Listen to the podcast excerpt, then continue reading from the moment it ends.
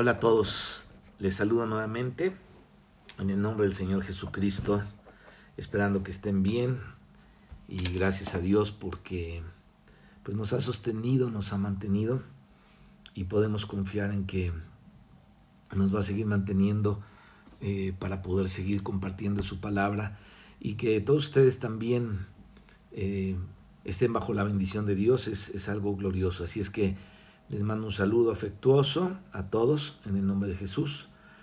Y vamos a continuar con nuestro estudio en el libro de números. Estamos en el capítulo 33, versículo 44. Nosotros acabamos de terminar ya la jornada, ¿se acuerdan? Hace ocho días que habla de Obot, que ya son lecciones eh, interesantes, lecciones pues de cosas que las podemos ligar con nuestra vida espiritual ¿no? Como, cuando hablamos de liderazgo, de la murmuración, cuando hablamos de, de, un, de un, corazón doble, cuando hablamos de, eh, pues de los pecados que, que llegamos a cometer y no confiamos en Dios y cosas por el estilo. Entonces eh, eh, la cosa se va haciendo un poco más seria. Y bueno, en esta ocasión, dice aquí, salieron de Obot y acamparon en Ige Abarim en las fronteras de Moab. Acuérdense que ya el pueblo de Israel está a punto de entrar a la tierra prometida y entonces estas experiencias ya son ahí en, casi a la entrada ya para, para meterse a la tierra prometida. Así es que los lugares y lo que ocurrió ahí pues tiene mucha importancia. Vamos a orar, vamos a poner este tiempo en mano de Dios y después de esto pues comenzamos. Padre, te damos gracias en el nombre de Jesucristo, Señor, en esta hora por tu bondad, por tu misericordia, Señor, por tu gracia sobre nuestras vidas, por Jesucristo, Señor, que es nuestra gracia, por Jesucristo, Señor, que es nuestra bendición, nuestra herencia. Él es el todo en todo, Señor. Todo lo que pasó en el Antiguo Testamento eran sombras de Jesucristo y ahora Él es el cumplimiento de todo esto. Padre, que podamos experimentar a Cristo en nuestras vidas cada día y que tú seas glorificado y exaltado en todas estas cosas, mi Señor en el nombre de Jesús, en el nombre de Jesús. Aleluya. Amén. Bien, pues entonces estamos hablando aquí, ahora llegamos a Ijeabarim, números 33, 44. Entonces salieron de Obot, que fue la que vimos la vez pasada, y acamparon en Ijeabarim, en la frontera de Moab. Bueno, esta es una jornada interesante. Eh, aquí el Espíritu Santo le añadió algo, una palabra especial, una frase. No, no, no solo dijo Ijeabarim, sino le añadió en la frontera de Moab. Estos son los detalles que tenemos que aprender de repente a tener en cuenta. Porque si nosotros leemos, por ejemplo, todo el libro de números, pues no vamos a tomar en cuenta esto. Pero ya cuando te metes a estudiar y cuando estás viendo, viendo este, eh, los lugares por donde pasó, lo que significan, las lecciones que hay ahí, y, con la ayuda de, lo que otros hermanos también han, explorado en todo eso, pues ya la situación adquiere otro matiz, ¿no?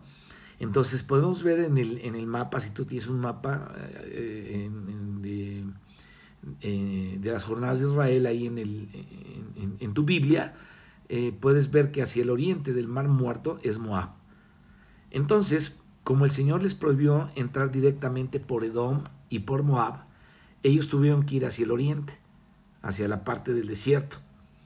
Entonces ahí en el mapa hay una parte donde está señalada, en algunos mapas es con, está amarilla, es parte desértica, y ya hacia el occidente, descendiendo hacia el mar muerto, es la parte de valles, y entonces ya es la parte fértil. Y vemos que ellos fueron hacia el oriente, es decir, ellos llegaron para bordear Moab y entrar por Moab desde el oriente.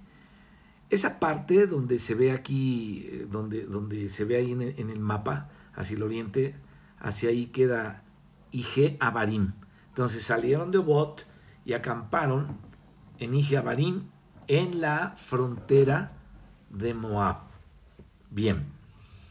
Eh, vamos a ver cómo lo dice el capítulo 21 que también dice pocas cosas, pero creo que lo que habla ahí es, es, es suficiente, no lo dice de la misma manera, sino que lo complementa con otras palabras. Hay algo que tenemos que entender de la Biblia.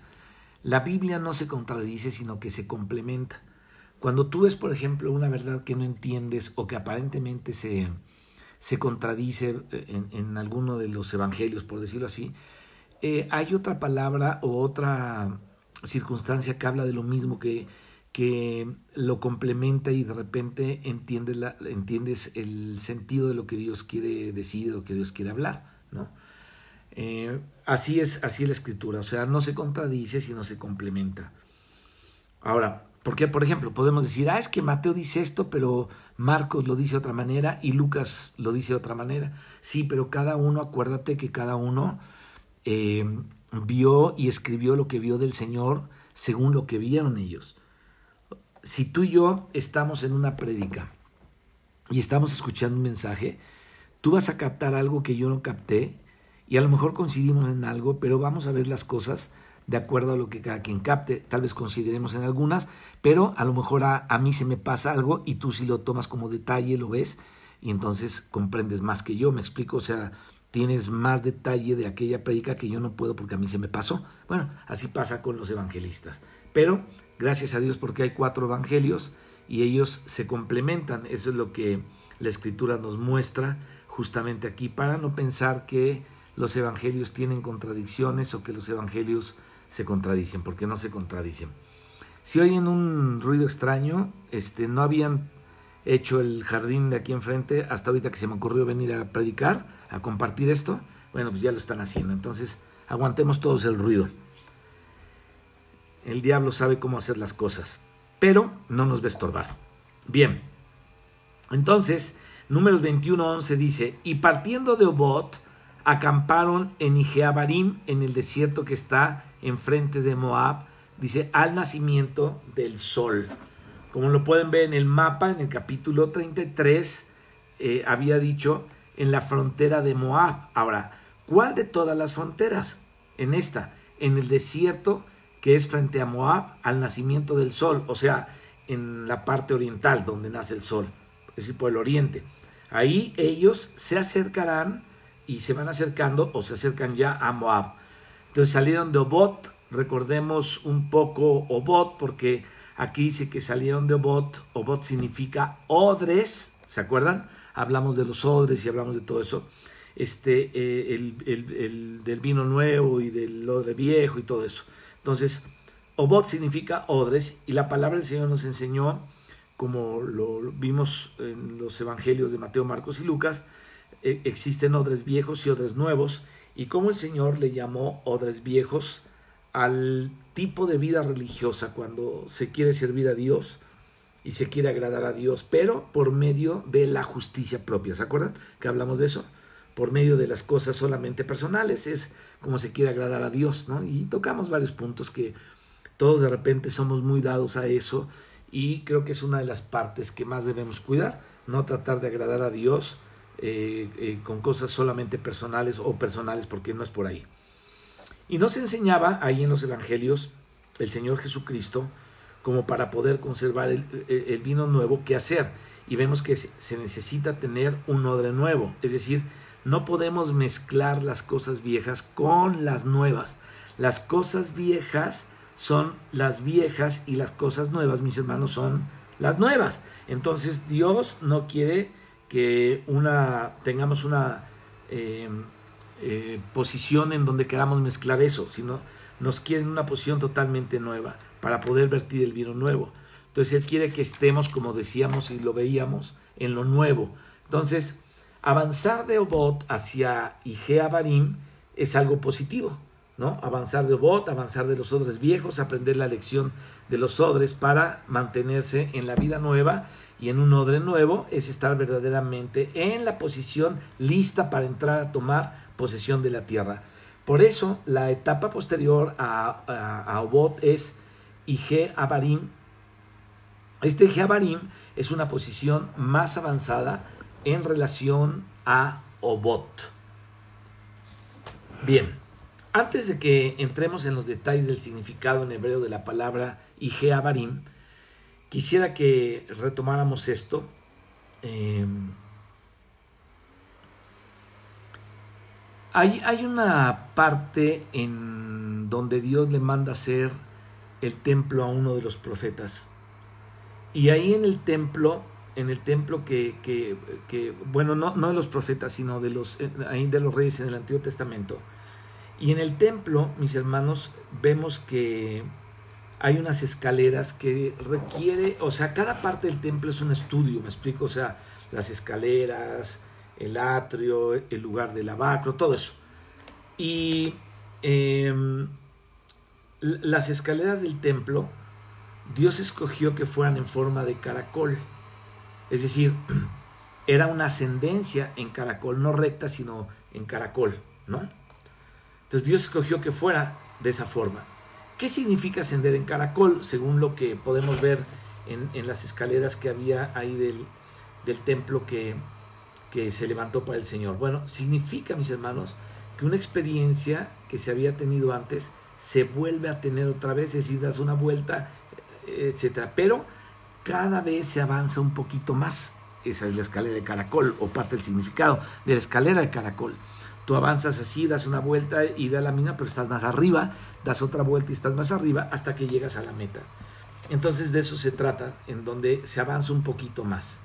Entonces, en el verdadero avance espiritual, no es que tú avances de una manera eh, continua, sino que hay como una especie de retroceso y vuelves a ser probado en un asunto en el cual tú ya fuiste derrotado a la vez y, ahora este, eh, te demoras más en ser derrotado, pero vuelves a ser derrotado y volviste a ser perdonado y volviste a procurar y entonces otra vez caminas, otra vez avanzas y la próxima vez eres probado de nuevo y entonces es necesario esperar un tiempo de maduración, otras dos o tres pruebas más, otras dos o tres vueltas más para ir avanzando. ¿Te das cuenta? El avance en la vida cristiana es dificilísimo. Difícil.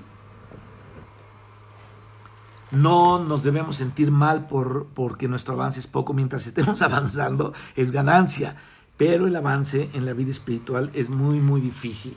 Yo creo que es una de las cosas más difíciles a la que nos podemos enfrentar. Pero hay que avanzar. Aleluya. Esa es la cuestión. Hay que avanzar. ¿No? Y entonces, eh, las escaleras de la casa de Dios son en forma de caracol y todos nosotros tenemos experiencias en forma de caracol. Es decir, avanzamos un poquito, pero avanzamos. ¿no? Se avanza un poquito, pero se avanza. A veces parece que en un determinado momento la vida del Señor te da una experiencia adelantada y durante el tiempo que tuviste tú esa experiencia pensaste que nunca más descenderías de ese nivel, pero poco, al poco tiempo volviste otra vez abajo, ¿no? Eh, eh, bajo el peso de la carga que traes o de la situación que, vives. Entonces, otra vez los problemas, nuestra naturaleza, y añoramos que esa experiencia eh, eh, y la recordamos y quisiéramos volver otra vez a ella. Y con el tiempo el Señor nos permite volver a experimentar aquello y aquello duró un poquito más que la vez pasada. Entonces pensamos que nunca más íbamos a volver a experimentar esto. Parece que tenemos altos y bajos en nuestra vida espiritual. Y de pronto experimentamos una unción, de pronto experimentamos una fortaleza, experimentamos un servicio, una buena voluntad, pero después nos cansamos otra vez y a veces volvemos y pecamos, pensamos que no íbamos a volver a cometer esa clase de pecado, pero sucedió de nuevo. Nos entristecemos un largo tiempo, nos queda difícil volvernos a levantar, pero después la gracia del Señor hace que tú te levantes y olvidemos aquello y entonces hacemos el intento de nuevo, nos encaminamos otra vez y logramos alcanzar un poco de aquello. Y esta vez lo retenemos más. Es decir, esta vez dura más porque ya maduramos un poquitito más. Bien, eh, déjame hablarte un poquito de, todo esto porque el, Señor nos entrena, de esto te voy a hablar eh, en estos siguientes minutos, pero no todo, es una parte nada más. el Señor nos entrena en forma cíclica. Así es que el pueblo de Israel fue entrenado en forma cíclica. Ahí como en el cantar de los cantares, cuando la amada lo atendió, o no, no, atendió, perdóname, el llamado del Señor, ¿no? El Señor la está llamando y la amada no lo atendió. Y entonces el Señor se tuvo que ir solo. Y también como él se fue solo, pues también ella se quedó sola. Y cuando fue a abrir la puerta, él ya no estaba, entonces empezó a buscarlo, ya no lo sentía, le faltaba su cercanía, le faltaba su presencia, y entonces el Señor la deja un poquito de tiempo para que experimente lo que es estar sin Él, para que ella no quisiera más la próxima vez negarse de la manera como se había negado antes, ¿no? Así que cuando el Señor se dejó encontrar otra vez, pues ella lo agarró y no te dejó ir. Ah, si tú fueras como un hermano mío que yo pudiera meter en mi casa y yo te agarraría y te metería en mi casa. Entonces, de manera que la próxima vez ya somos más cuidadosos, la próxima vez no queremos que se nos vuelva a pasar lo de la ocasión anterior y entonces vamos tratando de, sostenernos más en el Señor y sabes qué, esa es la manera en cómo vamos siendo entrenados por el Señor. Es decir, vamos ascendiendo ¿no? Como dice la tipología, por una escalera en forma de caracol, donde las experiencias parecen ser en ciclos, o sea, cíclicas. Sin embargo, no son cíclicas en el sentido más exacto, ¿no?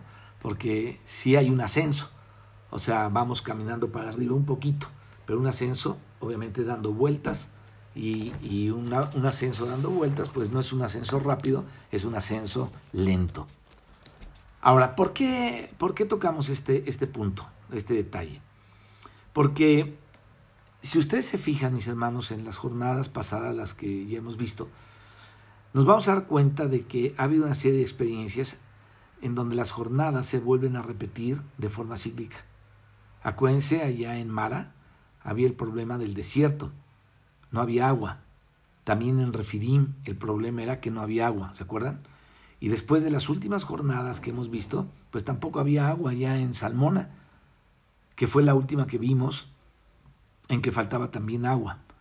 Parece que siempre hubo esa misma prueba. Sin embargo, cada vez que había que aprender, o cada vez que venía esta prueba, había que aprender una lección más profunda.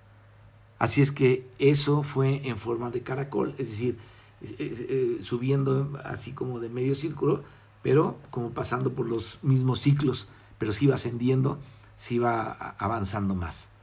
Y, bueno, después de vueltas y vueltas en el desierto, creo que se llega a aprender las lecciones. Vino una prueba, mis hermanos, y Dios dejó ver cómo reaccionaban y entonces les enseña una lección. Pero después había que hacer una evaluación para ver si la lección se había aprendido. Entonces, al venir la nueva prueba, resulta que no se aprendió bien, aunque algunos la aprendieron, no todos la aprendieron, entonces hubo que aprender otra lección y así se prueba y, este, eh, y había una salida. Entonces, prueba y salida, prueba y salida. Y así es como se van aprendiendo y se van afirmando las lecciones.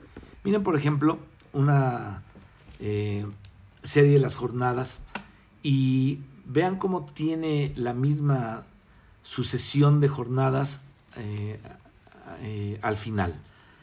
Si, si tú haces un recuento de lo que hemos hablado acerca de esto, te vas a dar cuenta que al final pareciera ser que pasan por los mismos lugares, son las mismas pruebas, las mismas circunstancias, según nos dice aquí la escritura, y pareciera que se repitiera, pero la experiencia va siendo más profunda y nos va conduciendo a una firmeza mayor. Em, en una de las jornadas, cuando estábamos dando vueltas con Israel alrededor del monte Seir. Hay una jornada que se llamó Gidgad o Gudgoda, ¿te acuerdas? Que significa incisión. Y nos hablaba del ejercicio de querer producir por nuestras propias fuerzas efectos espirituales. Y luego como Gudgoda salió y se llegó a Jotbata, y Jotbata en una jornada en donde había unas corrientes de agua, donde ya no, ya no era por la fuerza, donde ya no era por tratar de producir en forma artificial con nuestra carne las cosas, como, como hacen los chamanes, ¿no? que hacen incisiones para poder producir efectos espirituales desde lo material. En cambio, un fluir de aguas de parte de Dios es algo sumamente diferente. Ismael, por ejemplo, fue producido por el esfuerzo de Abraham, en cambio Isaac fue dado por Dios a Abraham. Ahí vemos una diferencia muy grande, ¿no? Hubo una renovación que vino de Dios, y una intervención sobrenatural de Dios, o sea que se salió de Gidgad a Josbata y cuando ya se había aprendido la lección de Josbata, entonces hubo aquella puerta abierta de Abrona. Si recuerdan bien, pues más o menos fue así el asunto.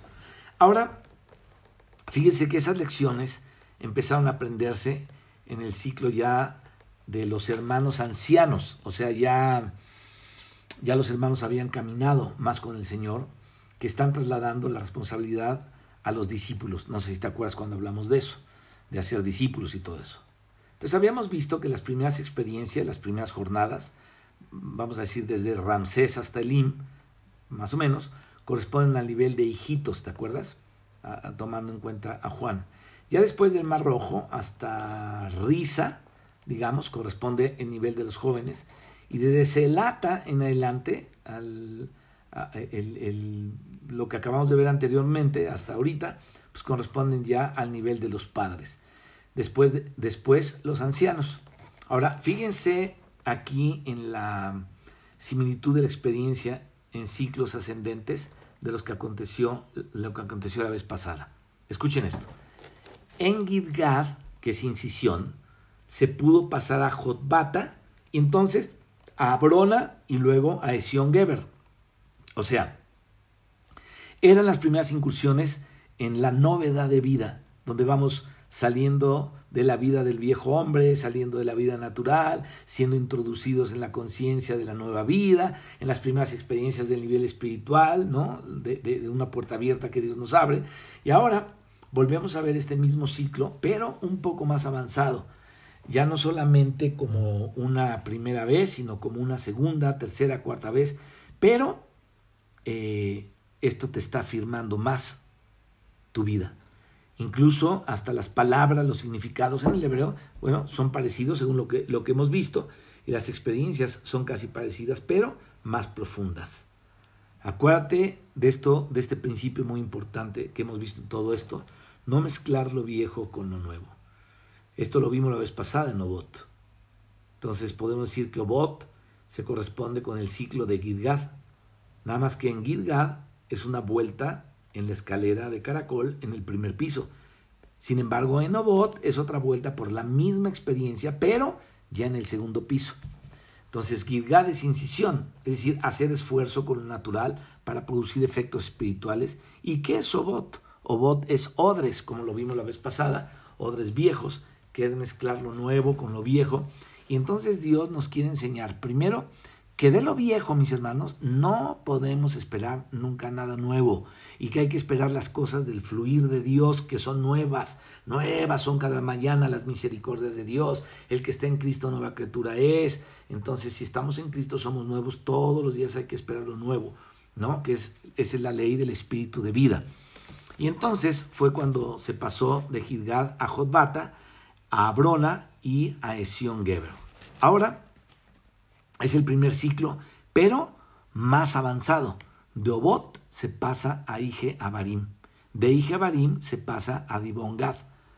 Entonces, Ige Abarim corresponde de nuevo a Abrona, incluso la raíz Abarim y la raíz Abrona tienen la misma raíz y provienen de lo mismo. Y después Abrona. ¿Qué hubo? Esión Geber, el espinazo del gigante. ¿Te acuerdas cuando hablamos de eso? Y después vamos a ver la lucha con aquellos eh, príncipes, Shejón de Esbón y Og de Basán. Eran los príncipes que estaban ahí. Pero antes de esa lucha que corresponde ya con el ciclo eh, avanzado de Sion Geber, ahora va a ser tras Dibon Gad. Pero antes de eso hubo Ige Abarim. Ige Abarim significa algo más avanzado que Obot significa, escucha esto, haber aprendido la lección del odre, el no querer más confiar en lo natural, el no querer sino depender del Señor, del sentir del Señor y contar con todo lo nuevo que Dios quiere hacer. Híjole, hermanos, ¿saben cuándo es cuando? Es que esto es importante que lo veamos porque así pasa. Llega un momento en que la obra se estanca, la obra se, se frena porque estamos buscando lo viejo, estamos queriendo revivir aquellas cosas viejas y, caemos en una situación que ya no es el, la frescura del espíritu, ¿no? Por eso es que cuando buscamos de Dios, cuando buscamos de Dios, necesitamos siempre no solamente buscar de Dios, sino contar con todo lo nuevo de Dios porque lo viejo, mis hermanos, se arrancia, lo viejo no soporta lo nuevo. Y sabes qué? Hay un choque, yo he visto choques impresionantes, impresionantes entre cristianos que tienen su sistema viejo y cristianos que están en lo nuevo. No hay manera de llevarse. Mientras unos están en el fluir y en las cosas de Dios fluyendo, otros eh, están queriendo revivir lo viejo. Y con lo viejo, ¿quién avanza, mis hermanos? No podemos avanzar, necesitamos renovarnos todos los días. ¿no? Necesitamos contar con lo nuevo. ¿Por qué? Porque eso es lo que nos permite avanzar. Lo nuevo es lo que nos va a permitir ir hacia adelante. Entonces, salir de Obot y llegar a una posición más avanzada, ¿qué te prepara para una posición más avanzada semejante al ciclo del que te hablé hace ratito de Sion Geber? En Sion Geber, nosotros vimos la revelación de que el Señor trató con los principados y potestades en lugares celestiales. Ese es el espinazo del gigante. Es decir, cuando estás en novedad de vida, cuando estás en el Espíritu, o sea, en el Espíritu de Dios, ahora es cuando puedes enfrentar las cosas espirituales. Solamente ahí, estando en, el Señor. A veces nosotros oraciones, sí, Padre, oramos así. Sí, Padre, reprendemos esto y oramos aquello, porque, y entonces sacamos todo el, el, montón de versículos que no sabemos, porque tú esto, porque tú lo otro, porque tú aquello, pero el corazón está cansado, el corazón no está animado, estamos en otra cosa, oramos porque de repente puede llegar el peligro de volvernos profesionales, esa es la advertencia, todo esto que estamos hablando, ¿no? Y saber manejar perfectamente bien una oración, incluso con lujo de, de, recitar varios versículos, ¿no? Eh, como una vez un hermano que me había dicho, ah, me aprendí tal libro de memoria, ya voy en el capítulo 3 de tal libro, ¿no? Y entonces, este, este, eh, se paró ahí enfrente de, de los cristianos a hablar y recita esto de memoria, ta, y todos, ¡oh! ¡oh! ¡wow! Se oyeron muchos ladridos, ¡wow! ¡wow! ¡wow! ¿No? Porque, pero, este, una vez que platiqué con él, se lo sabía de memoria, pero el entendimiento de lo que significaba eso lo tenía lejos. Ya lo he aprendido, ¿eh? déjame decirte. Pero, pero, pero no lo, no, en ese momento pues no lo tenía. Entonces, no podemos, no podemos tratar, mis hermanos, de, de pensar que tenemos algo nuevo porque lo tenemos en la memoria, cuando nuestro corazón no está fresco en la vida renovada de Dios, que es la que nos lleva justamente al crecimiento. Entonces, eh, nos damos cuenta que esta es la vida del espíritu, cuando estamos en el espíritu, que hay, hay algo nuevo y ahora es cuando podemos enfrentar las cosas espirituales. Bueno, regresando a esto eh, y, y, diciéndote que al principio de Songeber estaba muy lejos de la tierra. ¿Por qué? Porque al principio uno tiene revelación, al principio uno mira, al principio uno entiende, pero todavía no es algo tan maduro. No pienses que cuando tú entiendes o yo entiendo, ya estamos en la madurez. No. Yo ayer comentaba en el mensaje que estoy dando, que di acerca de las teofanías del Señor Jesucristo. Tú lo puedes escuchar ahí en Apoyo Integración para la Familia, en, en, este, en YouTube, lo puedes ver, el mensaje del miércoles de, ayer. Y, y, yo ah, justamente ahí tocaba un punto importante, ¿no?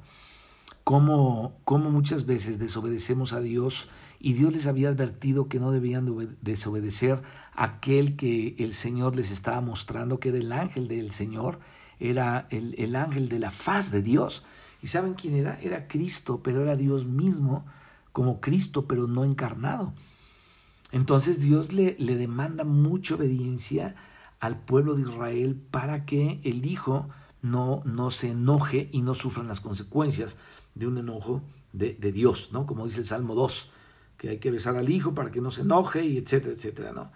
Entonces, eh, al principio uno mira, al principio uno entiende, pero todavía no es algo maduro, así es que te repito, no debes pensar que cuando tú entiendes ya estás en la madurez, no, no, no. Uno tiene primero que entender y después dar vueltas y vueltas ejercitando lo que entendiste, ejercitando lo que has aprendido, ahí se da vueltas y vueltas, y entonces es cuando las cosas se van haciendo reales. ¿Te das cuenta? Así es como nos prueba el Señor y así es como nos hace caminar el Señor. Fíjense que en Esión Geber ellos tuvieron la revelación.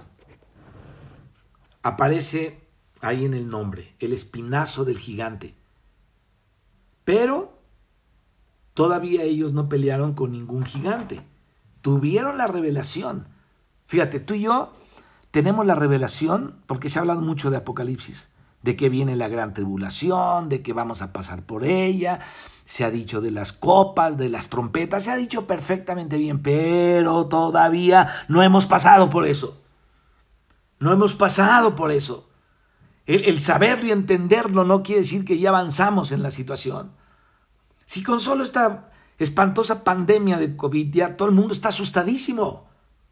Imagínate cuando venga lo que, lo que el Señor dice que va a venir en el libro de Apocalipsis. Entonces no porque lo sabemos y que porque va a pasar esto y en tal tiempo esto y por acá nos guiamos por aquello y Daniel dijo esto y fulano dijo esto, o sea, eso ya está la revelación. Ahora espérate porque cuando venga el asunto es cuando viene la prueba de todo lo que tú has aprendido. Y así es la vida cristiana, cuando Dios te habla de amar al semejante, cuando Dios te habla de no murmurar en contra de otros, cuando Dios te habla de que no chismorrees, se te va a presentar el momento. O sea, tú ya tienes la revelación, pero se te va a presentar el momento en el que tienes que aprender eso. Y ahí es donde patinamos y patinamos y patinamos y damos vueltas muchas veces y la lección no se aprende y se vuelve a repetir y se vuelve a repetir. Y vamos avanzando, pasa, no sé, uno o dos años y se presenta otra vez la oportunidad de, de, de, murmurar, de hablar, de lo que sea. Eh, solamente se pone un ejemplo de todo lo que, lo que Dios nos va a probar. Y entonces otra vez viene la prueba. Así es que esto es bien importante que lo entendamos.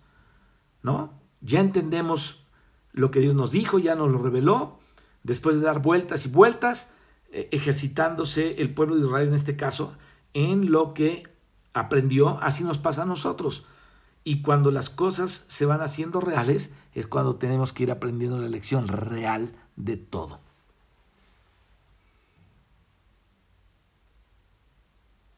En Esión Geber, ellos tuvieron, insisto, la revelación. Ahí dice el espinazo del gigante, pero todavía no pelearon con ningún gigante. A ver, vamos a suponer que tú estás leyendo la Biblia y Dios te revela algo ahí en Hebreos.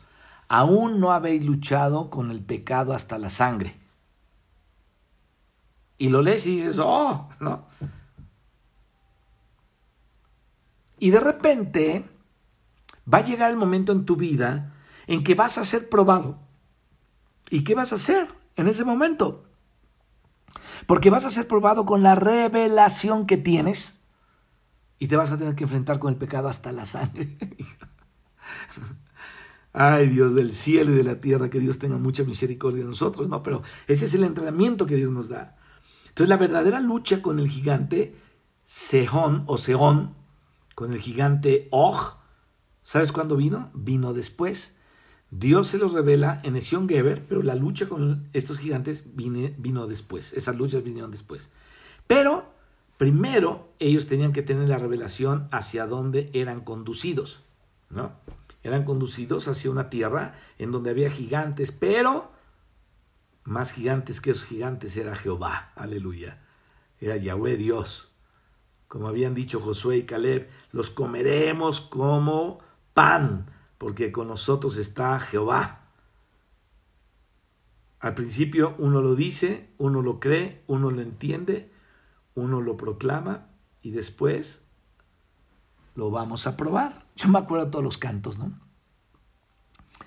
Este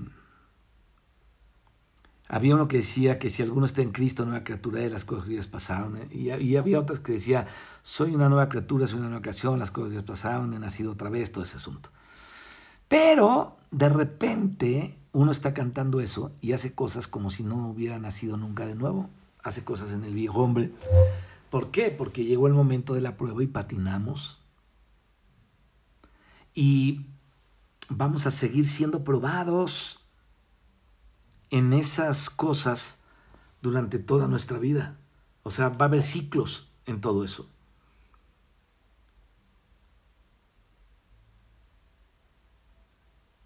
Entonces es cuando decimos, ay, ay, ay, ay, ay, nanita chula, ya sabía esto, ¿no? Por ejemplo, resistid al diablo y de vosotros huirá.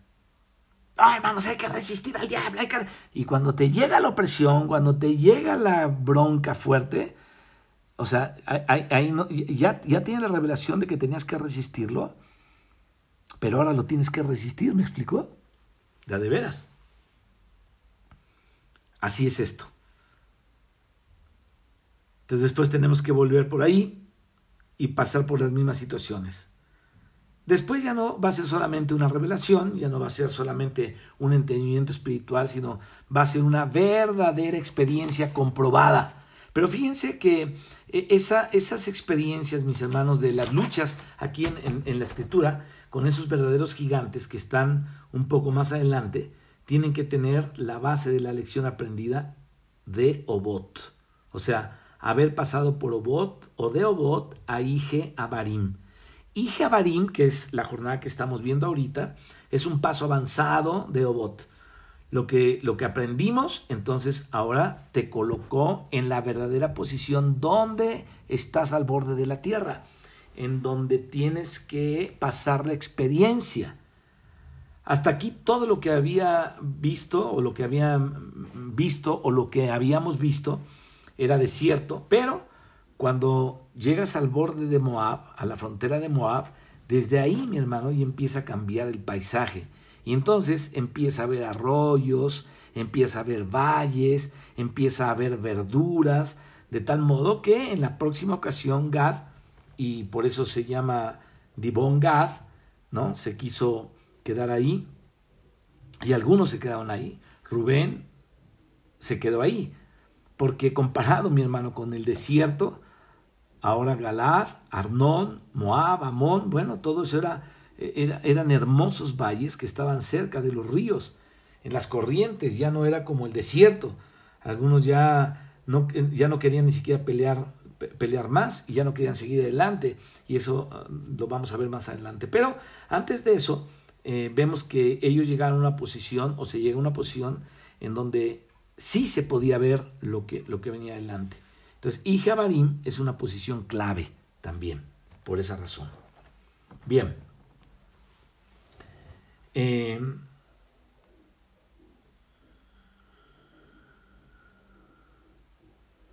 esta, esta palabra, Ijabarim, es difícil. Algunos hermanos la estudiaron, la revisaron este, en, el hebreo para tratar de explicarla, sobre todo la raíz Ige, ¿no?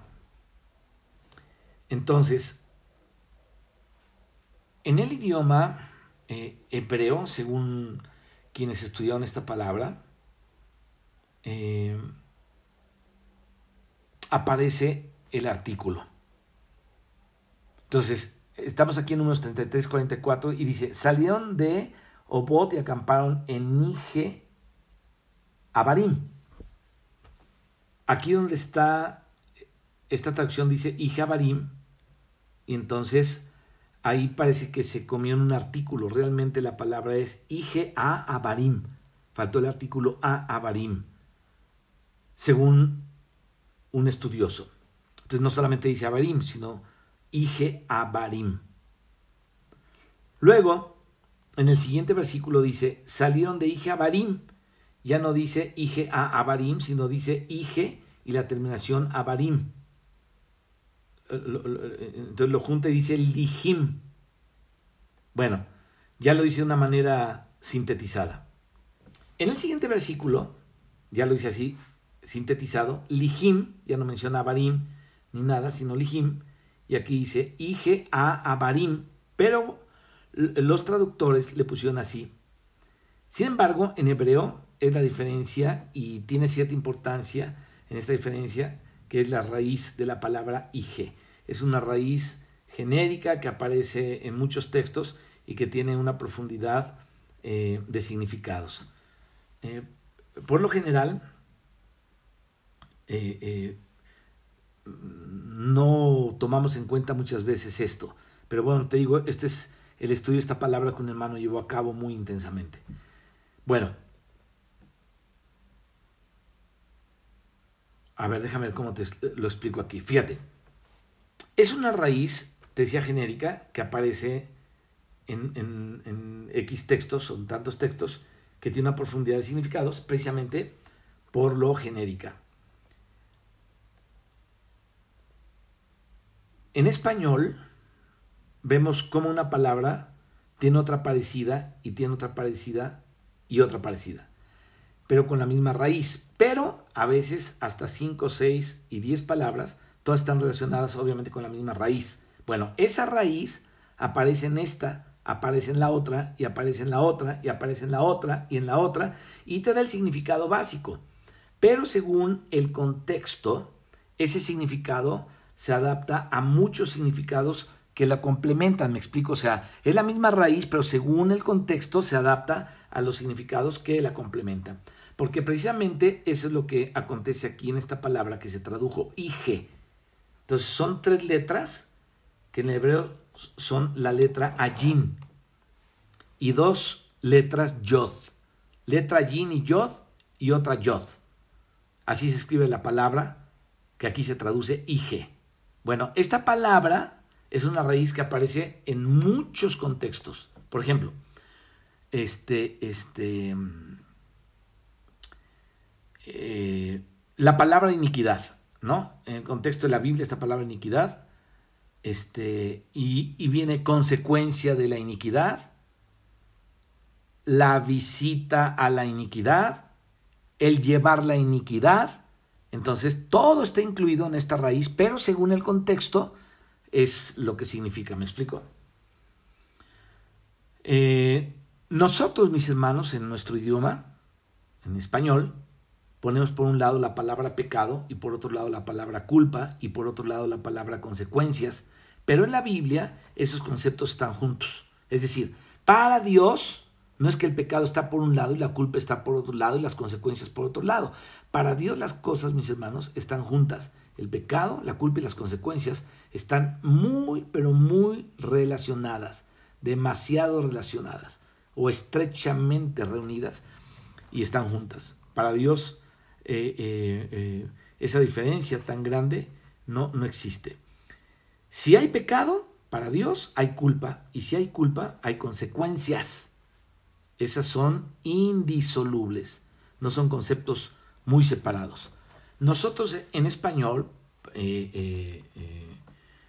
por las palabras, muchas veces separamos los conceptos, pero tú cuando vas a esa palabra encuentras en un contexto la palabra que significa pecado, iniquidad, pero en otro contexto significa la culpa por ese pecado y en otro contexto significa la consecuencia de ese pecado. Pero no solo significa eso, sino que también significa la visitación de Dios al pecado. Es decir, cuando el pecado te alcanza es cuando Dios visitó la iniquidad.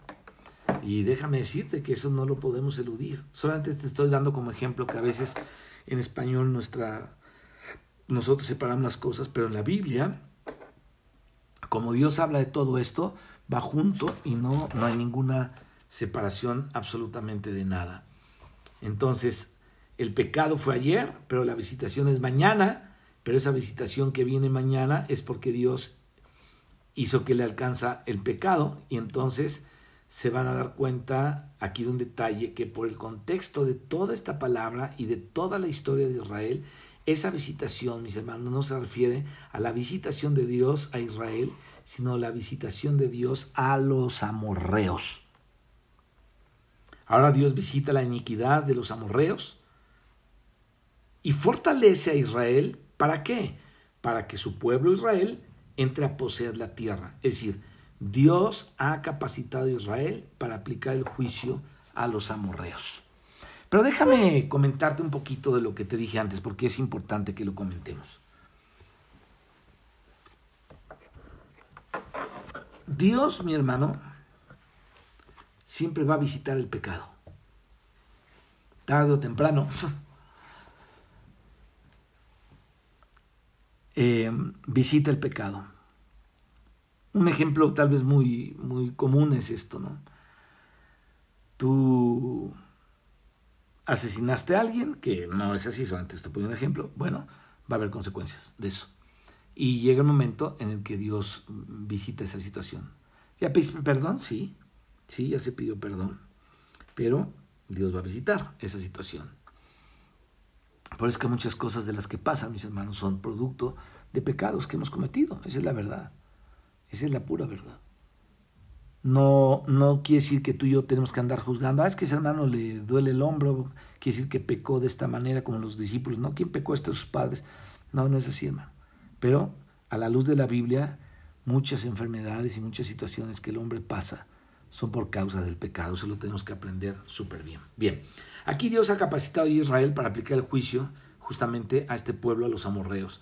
Y para poder entender esto, vamos a leer una frase de Génesis 15, en donde aparece justamente esta misma palabra, pero en el hebreo, obviamente, ¿no? No aparece en la traducción, pero en el hebreo sí aparece. Y entonces nos vamos a, dar cuenta y vamos a entender lo que significa ahí. Génesis 15. Y vamos a leer desde el verso 13 para eh, este, eh, llegar hasta el 16, en donde está el sentido exacto de esa raíz, Ige o eh, Ijim, con doble I en español, ¿no? Como se pronuncia en hebreo, Ijim.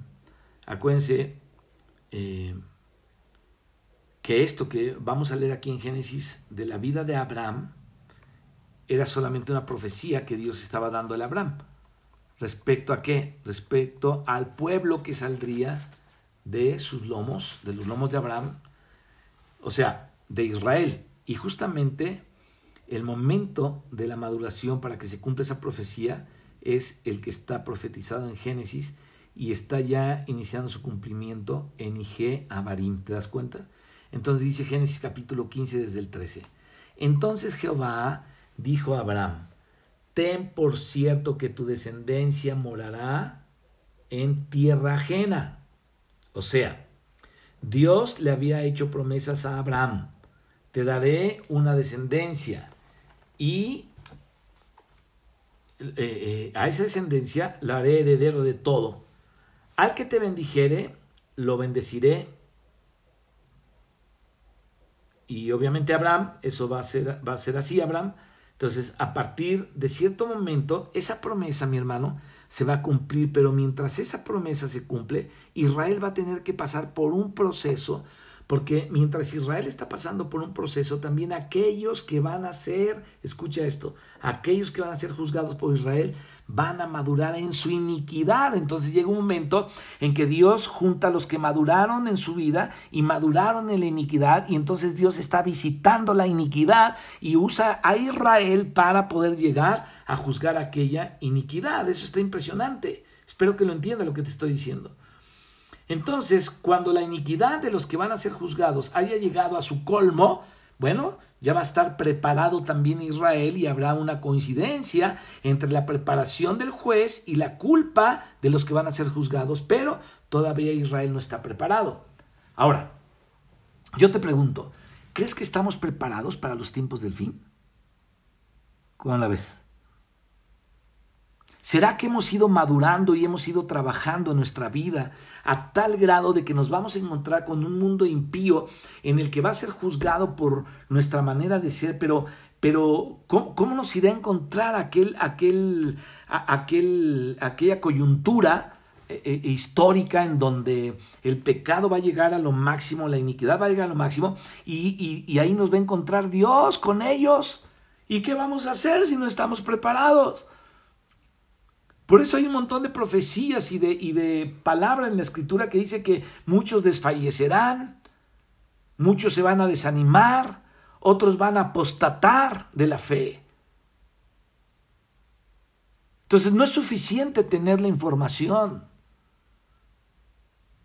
Necesitamos la experiencia con Dios. Hay una parte, hay, hay, un libro que yo te recomiendo que se llama Hombres que se encontraron con Dios, de A.W. Tozer en donde, en donde eh, él habla acerca de la experiencia con Dios y en donde él habla acerca de, de, lo importante que es el que nosotros experimentemos la presencia de Dios. Qué importante en verdad es eso, en verdad qué importante es. Y dice, ten por cierto que tu descendencia, ah, le está hablando a Abraham y entonces vemos aquí que tendrá descendencia. Dice, serán benditas las naciones, obviamente, y el que la bendijere será bendito, y el que la maldijere será maldito, y así es, y todas las familias de la tierra serán benditas en tu descendencia. Ahora, todo eso está bien. Eso tendrá un momento de cumplimiento. Pero, hablando Dios con Abraham, le dice, pero yo te voy a decir algo, Abraham. Para llegar ahí, tienes que pasar un largo proceso. Y tu nieto Jacob se va a ir con sus nietos de él y sus hijos para Egipto. Y ahí van a sufrir. Pero los voy a sacar de Egipto con mano fuerte y los voy a traer acá. Y mira todo lo que tuvo que pasar. Israel. Oh Dios. Cuatrocientos y pico de años en Egipto. Y cuando lo saca por el desierto, qué barbaridad. Qué prueba más tremenda. Entonces fíjense en lo que dice. Ten por cierto que tu descendencia morará en tierra ajena y será esclava ahí y será oprimida cuatrocientos años.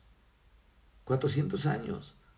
Más, versículo 14, aleluya, también a la nación a la cual servirán, juzgaré yo. O sea, Dios juzgará a Egipto. ¿Cuándo? Después de haber demostrado tener la oportunidad de haber servido y en vez de haber servido, haber esclavizado. O sea, Egipto tuvo la oportunidad de servir al pueblo de Dios y bendecirlo, pero ellos lo esclavizaron. Yo a veces me pregunto, ¿qué pasará con los pastores que quieren esclavizar a la gente? Que la atan. Me acuerdo de uno que decía, yo te ato aquí, ¿no? Los ataba. Y supe de este hombre que le aventó una maldición a un hombre que le dijo, yo ya me voy. Y le dijo, yo te ato aquí. Y le, dijo, yo ya me voy, pues, este, y, y le echó una especie de maldición. Este tipo se descuida y le fue muy mal y ya se fue con el Señor. O sea, le echaron pues una cosa horrible ahí.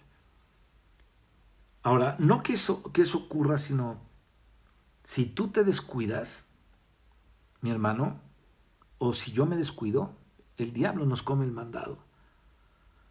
Pero fíjate, a Egipto se le presenta la oportunidad de haber servido y en vez de haber servido, ellos esclavizaron al pueblo de Dios. Entonces Dios le dio la oportunidad, pero Egipto los esclavizó. Entonces Dios juzgó con plagas, pero no solamente juzgó Egipto, sino que dice más, y después de esto, es decir, después eh, eh, eh, de que se juzgue Egipto, eso fue con las plagas, dice, saldrán con gran riqueza ¿Te acuerdas cuando salieron de Ramesés en Sucot y comenzaron las jornadas? Dice, y tú vendrás a tus padres en paz y serás sepultado en buena vejez. Y en la cuarta generación volverán acá.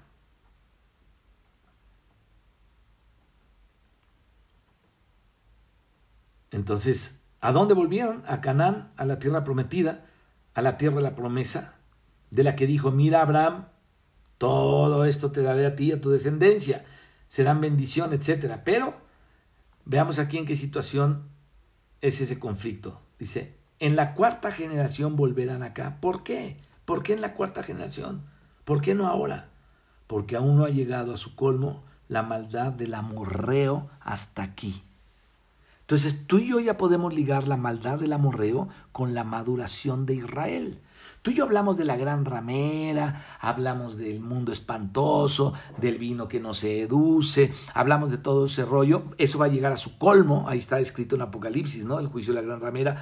Pero los santos tienen que llegar también a una madurez mientras, mientras, mientras el, el, eh, eh, el, enemigo está llevando al colmo eh, del pecado a los que lo siguen, Dios nos está llevando a la madurez espiritual y entonces se van a cumplir las profecías en aquellos que son vencedores.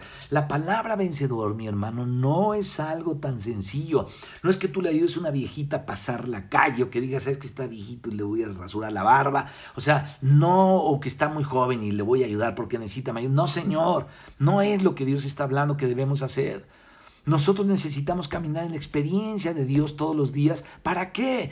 Para que podamos, eh, eh, eh, o sea, no por nada estamos conociendo todo esto, porque va a llegar el momento en que tenemos que madurar para encontrarnos con el colmo del pecado, cuando llega el colmo del pecado en el mundo, y entonces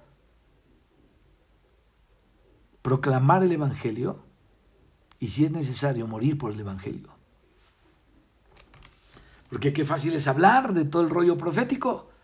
Qué fácil es hablar de que esto aquí pasa y pasará allá y calculo esto y calculo lo demás allá. Está increíble que sepamos eso, pero eh, con eso ya sabemos lo que va a pasar. Ahora eso va a llevar a su colmo. Aprendamos esta lección, esta lección aquí de, de, porque, mi hermano, también el pecado va a llegar a su colmo y cada vez va a ser más intenso. Entonces dice la escritura, el amor de muchos se enfriará, se entregarán unos a otros.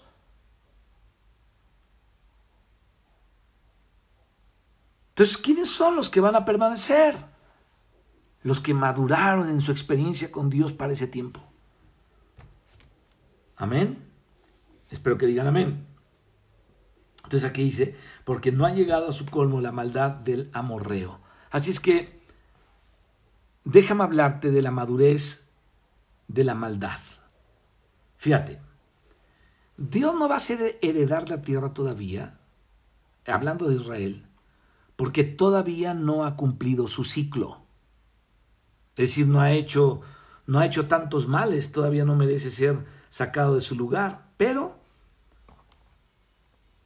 tú Israel o tú hijo mío, hablando Dios, vas a ir madurando y va a llegar un momento cuando se cumpla el colmo de la maldad del amorreo y entonces esa es la hora cuando tú ya vas a estar preparado y listo para entrar a juzgar. Ahora fíjate qué curioso. La primera generación que salió de Egipto no maduró, no entraron, fueron los otros los que entraron, la segunda generación, los hijos de esa gente. ¿no? Y entonces se cumplió la maldad del colmo del amorreo y los, los que maduraron de Israel ya estaban preparados para ir a juzgar. Esa palabra que se dice aquí, dice, no ha llegado a su colmo la maldad, o sea, la iniquidad, es decir, todavía no ha llenado la copa. Déjame ponerte un ejemplo. Todos los que somos padres sabemos esto. ¿No? A veces el papá, o como padre sabemos que el hijo está haciendo mal, pero todavía sabe que no le va a castigar. Es decir, le da un tiempo, le da una advertencia. El Señor es así. Él dijo que le ha dado tiempo a Jezabel para que se arrepienta, pero no se ha arrepentido. Entonces, si tu hermano peca contra ti, no ha sido una vez este, eh, eh, eh, ahí a, a, decírselo a todo el mundo, ¿no? Tú y él solos, dice la escritura. Si no te oye, toma otros dos o tres testigos. Entonces, ahí está dando tiempo. Si no te oye con los testigos, entonces dilo a la iglesia. Ahora, si no oye a la iglesia, ahora sí, hasta ahí tenlo por gentil y publicano. Pero no le puedes tener por gentil y publicano desde el principio. Tienes que darle tiempo a que madure su propia maldad o se arrepienta, ¿no? De eso se trata. Bueno, Ahora Dios va a hacer un juicio terrible con los impíos, pero primero tiene, tienen ellos que tener permiso de hacer cosas terribles. Entonces Dios, por eso permite que el diablo, mis hermanos, llegue al colmo con los impíos y los impíos lleguen al colmo, justamente uh, a través de esto, de su pecado y todas las maldades que hacen. Em, em, qué importante es darnos cuenta de cómo está ahorita el mundo llegando a una maldad, pero por otro lado Dios nos está entrenando a nosotros y nosotros todavía estamos en, eh, hablando mal unos de otros, estamos hablando, haciendo cosas extrañas. Estoy hablando del cristianismo en general, de eso estoy hablando, ¿no? Porque así está el cristianismo. Y a veces entramos dentro del concepto del cristianismo, en donde eh, estamos en eso, pero no avanzamos, no podemos avanzar. No podemos avanzar, estamos como aquel que hizo su auditorio, hizo, compró un lugar, puso un bautisterio, pero no había ni gente ahí, o sea, eh, ¿De qué sirve que tengamos los enseres necesarios cuando la obra está por el suelo? ¿no? no se trata de eso, se trata de aprovechar la, vida de Dios para ir caminando hacia adelante. Así es que eh, eh, la, maldad tiene que madurar, ¿no?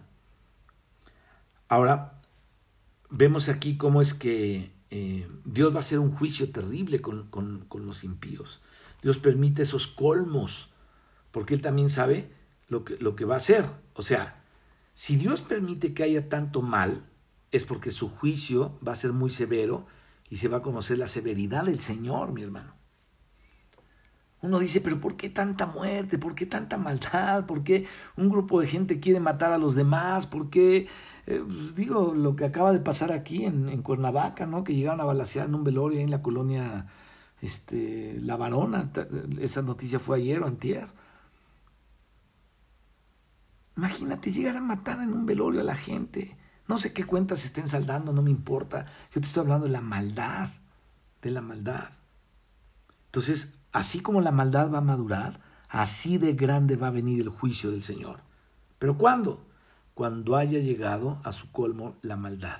Entonces, el Señor, mi hermano, establece un determinado número de mártires y cuando aquellos mártires anteriores que estaban Em, descansando en la presencia del Señor, le decían a Dios, Señor, pero ¿hasta cuándo juzgarás y vengarás nuestra sangre de los que moran en la tierra? Parece que ellos hacen y, matan cristianos y tú no haces nada. El Señor les dijo, hasta que se complete el número. O sea, Dios tiene un número. Y dice, bueno, cuando llegue a este número, ya no soporto más, entro y juzgo, pero mientras tanto, Él está esperando, ¿te das cuenta? Entonces Dios da su tiempo que madure la maldad y Dios trabaja con su pueblo para que madure también. Entonces, la maldad madura y viene una visitación, viene una visitación de la iniquidad. Y eso es lo que está aquí en esa palabra ige, significa la visitación de la iniquidad cuando llegó a su colmo. Eso es lo que significa esta, esta eh, palabra ige salieron de tal lugar y pasaron a otro, ¿no? En donde habla ya de la iniquidad y de esta iniquidad cuando ya llegó a su colmo. Está incluido en este significado, en esa raíz, es la iniquidad. Pero, llegando a la maduración, hasta acarrea obviamente el juicio que le corresponde, porque el juicio, mis hermanos, está implícito, obviamente, en el mal. El pecado, la culpa, la consecuencia, están todos juntos, pero empieza por el pecado y este pecado va arrastrando detrás de sí la consecuencia y cuando llega un punto en el que ya se abusó tanto, entonces la consecuencia viene y aplasta con todo su poder. En esta simple palabrita IG está todo ese sentido de las raíces que aparecen en muchos lugares ahí en el Antiguo Testamento. Así es que sigamos leyendo ahí. Dice, y en la cuarta generación volverán acá, o sea, los israelitas, porque aún no ha llegado a su colmo la maldad del amorreo hasta aquí. Ahora, fíjense en esto. Cuando llegó al colmo la maldad del amorreo, ¿saben qué pasaba? El momento de Israel entrar en la tierra. Entonces, fíjense, Dios estaba haciendo dos cosas. Eh, por una parte, está la simiente de la serpiente, ¿no? la línea de Satanás, y por otra parte está la simiente de la mujer, que es la línea de Dios. Bueno, Dios dijo que habría enemistad y que Él pondría entre las dos simientes esta enemistad. O sea, Dios la puso. Dios nos puso a nosotros, que somos simiente de Cristo, y a Cristo, que es la simiente de la mujer, puso enemistad con la simiente de la serpiente, con la simiente del diablo. Tú y yo estamos enemistados porque Dios nos enemistó con el diablo. Qué impresionante. Entonces Dios dijo que habría enemistad y que Él pondría esta enemistad entre las dos simientes. Los que están con Dios son una línea y los que están contra Dios son otra línea. Y esas dos líneas están interactuando en la historia.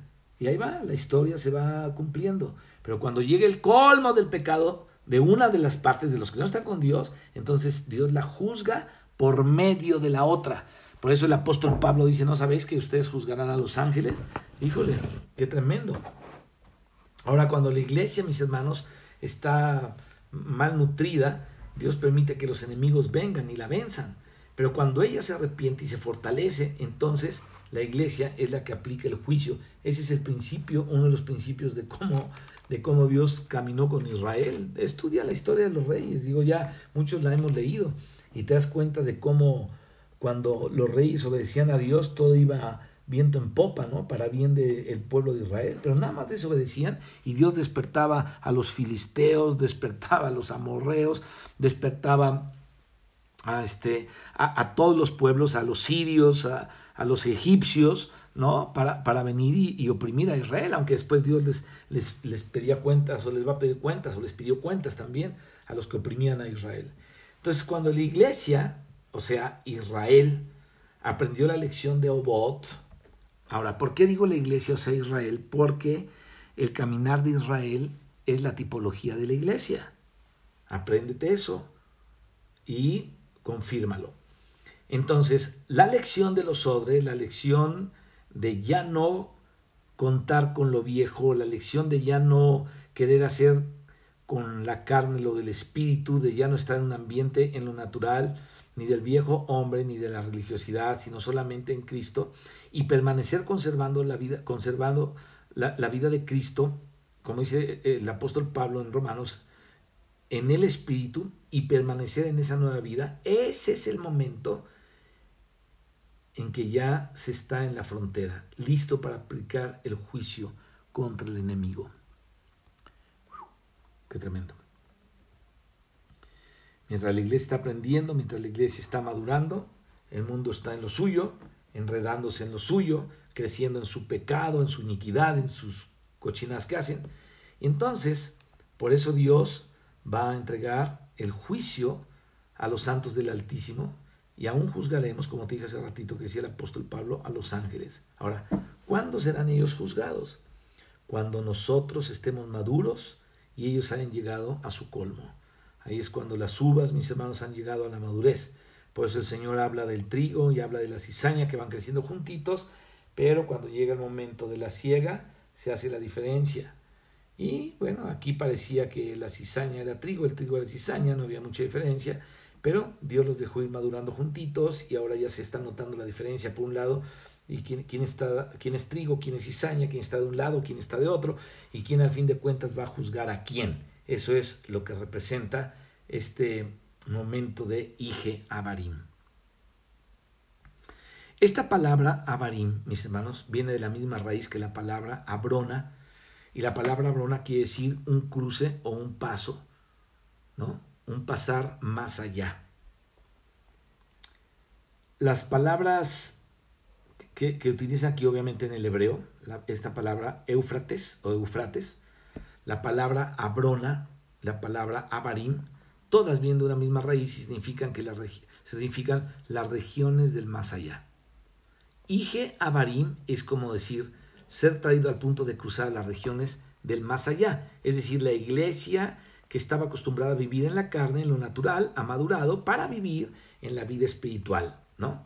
Ya lo sobrenatural no les es desconocido, ahora la iglesia ya sabe qué es andar en el espíritu, ya sabe lo que es discernir entre el bien y el mal, ya sabe cómo enfrentar al enemigo y ahora ya está preparada. Entonces, primero en Esión Geber tuvo la revelación, pero ahora Aquí ya están a punto de entrar y comenzar la batalla en serio, en serio. Ese es el punto. Yo déjame decirte algo importante, le doy gracias a Dios por los muchachos acá, este, los que están, en, todos los que están orando en, en, en, la iglesia en México, los que están orando en la iglesia ahí con ustedes y los que están orando en la iglesia acá arriba, o sea, y los que están orando en, en, en, Guamante y los que están orando en Zacatecas, en verdad, en verdad, este, qué, qué importante es que, que, seamos parte de ese tiempo de oración. En verdad, en verdad, no, no, no eh, politizar esa situación en la iglesia, hermanos, sino, sino ser sencillos y ir a la presencia de Dios para prepararnos, porque todas las cosas estas vienen en serio, hermano, vienen muy en serio, ¿no? Entonces, eh, tenemos que prepararnos para esta batalla que viene de, veras. Fíjate, cuando llegó al colmo, o, el, uno y la madurez del otro, eso es Ige Abarim, es decir, más allá. ¿Te das cuenta? Abarim quiere decir regiones del más allá. Eso quiere decir Abarim, regiones del más allá. Entonces, Israel llega a ese lugar, es una frontera, es la frontera de Moab. Desde ahí se empieza a entrar a Moab, desde ahí es en donde ya está la resistencia ahí ya empieza la resistencia fuerte. De ahí es de donde ellos van a comenzar a pelear. Pero no van a pelear con seres espirituales si están todavía en lo natural. ¿Te das cuenta? O sea, ¿cómo vamos a pelear contra seres espirituales si estamos en lo natural? Que Dios nos dé sabiduría, hermanos, y entendimiento. Como dijo el apóstol Pablo en Corintios capítulo 2, el hombre natural no percibe las cosas que son del Espíritu de Dios, no las puede entender, no entiende qué es eso de ser guiado por el Espíritu, qué es eso de andar en el Espíritu, no entiende qué es eso de discernir los espíritus, no entiende qué es eso de luchar en el Espíritu, no lo entiende. Entonces, mientras eh, eh, se esté viviendo una vida en lo natural, mis hermanos, nunca vamos a entender. Pero después de lecciones y lecciones y lecciones, vamos siendo trasladados de lo natural a lo espiritual y vamos siendo refinados en el espíritu, vamos siendo sensibles. ¿Para qué? Para poder discernir la, la guianza del espíritu, la vida del espíritu, la diferencia entre lo natural y lo espiritual. Le voy a le voy a dejar aquí, lo vamos a ver esta lección de Ige Barim en dos partes y, vamos a dejarla hasta aquí. Yo quiero que tú medites, yo voy a estar meditando mucho sobre esto. De hecho, lo he estado haciendo eh, acerca de cómo Dios nos está preparando para el momento en que la iniquidad llegue al colmo y tengamos nosotros que entrar en acción para la verdadera lucha y la verdadera enemistad. De hecho, ya estamos en una lucha, pero no ha llegado a aquella situación difícil que se está esperando todavía. Así es que vamos a orar, mis hermanos. Yo ruego a Dios que tengamos entendimiento de estas cosas, dificilísimas de explicar, a veces difíciles de comprender, pero que cuando les carvamos con la ayuda de Dios y con la ayuda de lo que otros hermanos han avanzado, podemos, podemos tener entendimiento de todo esto y caminar con Dios en, en todo esto apercibidos de que Dios está haciendo una obra de preparación en su pueblo y está permitiendo que la iniquidad llegue a su colmo del otro lado con el, los que sirven a Satanás. Padre de gloria, Padre de los espíritus eres tú, Dios y Padre de nuestro Señor Jesucristo y Dios y Padre nuestro. Te rogamos en esta hora, Señor, que tu iglesia, Padre, pueda vivir las experiencias, Señor, de victoria en Cristo Jesús. Y que podamos, Padre, estar capacitados para ir más allá y poder luchar en contra de aquello que se opone a ti, Padre. Bendito Dios, danos sabiduría espiritual y danos entendimiento para comprender esto. Señor, que ninguno en tu iglesia se pierda. Dependemos de ti, Señor, para caminar contigo en todos estos asuntos. En el nombre de Jesucristo, a ti encomiendo nuestras vidas, de todos los que están oyendo esto, no solamente los que están oyendo aquí en Cuernavaca, que te pido por ellos, por supuesto que sí, sino por todos los que también van a oír esto, Señor. Te ruego, Padre, que podamos ser entendidos en el nombre de Jesucristo. Amén. Muchos saludos y abrazos, mis hermanos. Dios les bendiga. Hasta la próxima.